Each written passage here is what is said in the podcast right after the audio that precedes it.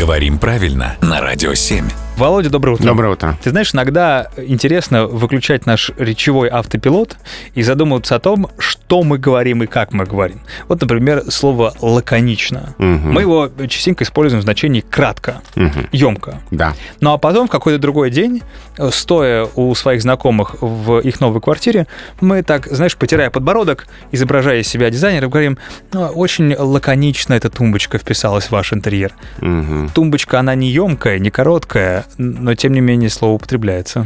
А вообще у слова «лаконично» есть оттенок значения, простой, не перегруженный деталями, строгий по форме, о графических, архитектурных и тому подобное произведение. Так. То есть, получается, мы, наверное, имеем в виду, что здесь э, тумбочка настолько удачно вписалась в интерьер, что Но он вот это же устоявшийся, деталей, да. лаконично вписался, лаконично вписывается в интерьер. Да, ну здесь, видимо, на наших глазах формируется какой-то новый оттенок значения. Вот Вот, это вот из этого, да, Мгм. который я зачитал, а, который еще есть в словарях. То есть мы тем самым хотим сказать, что к месту, что настолько хорошо все вписалось, Удачно. что да, вот, он, вот он эти строгие формы, все пропорции, все сохраняется, и э, ни- ничего ниоткуда не выбивается. Мгм.